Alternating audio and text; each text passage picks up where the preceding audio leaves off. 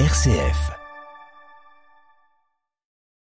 La chronique santé vous est présentée en partenariat avec la Fondation HCL et le soutien d'Apicil. Notre chronique santé sur la santé bucco-dentaire. On en parle aujourd'hui avec le docteur Maxime Ducret qui est avec nous. Bonjour. Bonjour. Et merci d'être avec nous. Vous êtes maître de conférence et praticien hospitalier au Centre de consultation et traitement dentaire des Hospices civils de Lyon, en charge de la transition numérique. Mais que vient faire le numérique au sein euh, des soins dentaires dans le métier de dentiste? On se demande bien.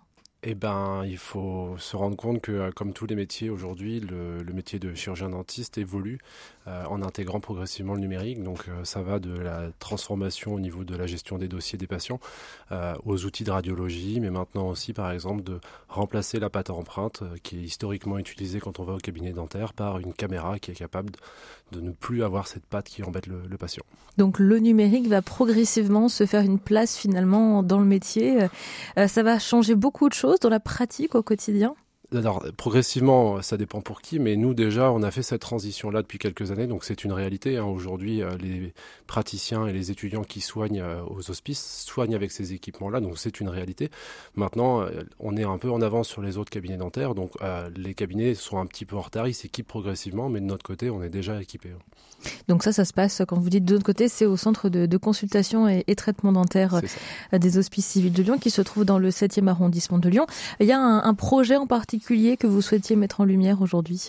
Euh, bah, Justement, en fait, en, euh, parallèle de l'équipement qu'on met euh, pour cette structure et pour la prise en charge des patients, il y a aussi des projets un peu plus avant-gardiste qu'on essaye de développer, un peu de l'innovation et notamment un projet qui a été financé euh, l'année dernière par la, fondation HCL euh, autour de l'utilisation de l'intelligence artificielle dans notre métier.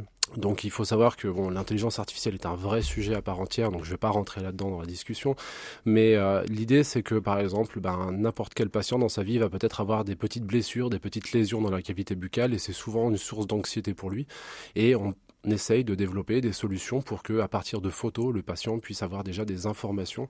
Alors, on n'ira pas loin dans le diagnostic là-dessus, mais ça peut être une porte d'entrée euh, médicale grâce à la photo et à l'intelligence artificielle. Donc, ça va venir finalement euh, compléter, accompagner le travail des dentistes. C'est ça, c'est pouvoir faire arriver le patient le plus tôt possible dans un parcours de soins et ensuite pouvoir lui proposer la réponse la plus adaptée par rapport à l'information qu'on prend. Parce que ça, c'est une réalité euh, dans votre métier, c'est que les patients tardent à arriver On a beaucoup de, ce qu'on appelle des errances thérapeutiques, euh, notamment dans le, dentaire, euh, avec des patients qui, ont tendance à procrastiner un peu leur prise en charge. Et donc notre rôle, c'est de développer des solutions pour les faire revenir vers nous en améliorant la qualité des soins et en améliorant le, contexte dans lequel on peut le faire. Et puis euh, aussi développer avec les nouvelles technologies quelque chose qu'ils vont aller trouver parfois peut-être sur leur téléphone portable ou avec des, des choses très accessibles pour qu'ils puissent se dire, ben, il y a quelque chose qui est à ma disposition tout de suite. Est-ce que peut-être que le numérique, la technologie va, euh, on va dire, euh, supprimer ou du moins apaiser le patient parce que nombre d'entre eux arrivent un petit peu avec la boule au ventre quand ils se rendent chez leur dentiste.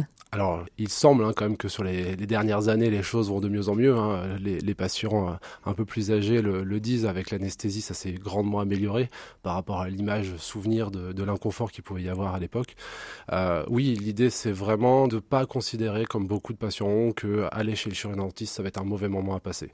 Cette expérience que le patient peut avoir avec nous, c'est vraiment quelque chose sur lequel on travaille et on a envie que les patients viennent chez nous comme ils viendraient chez le médecin généraliste régulièrement et que ça ne soit pas uniquement quand il y a une douleur. Et dans ce cas-là, c'est souvent des, situations qui sont plus difficiles à rattraper.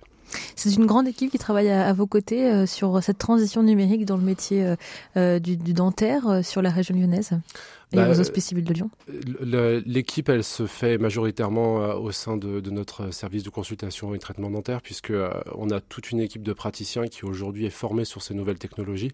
Et vraiment, avec cette équipe-là, on est capable aujourd'hui de former tous les, jeunes étudiants à des pratiques de soins qui vont pouvoir après développer. Donc, on a vraiment ce rôle-là d'essayer de leur donner les clés tout de suite et pas attendre qu'ils soient diplômés et qu'ils se retrouvent obligés de faire de la formation par la suite pour se mettre au goût du jour. Le goût du jour aujourd'hui, c'est d'avoir ces technologies-là dans la pratique. Est-ce que mon dentiste, euh, euh, lui aussi, va devoir se former?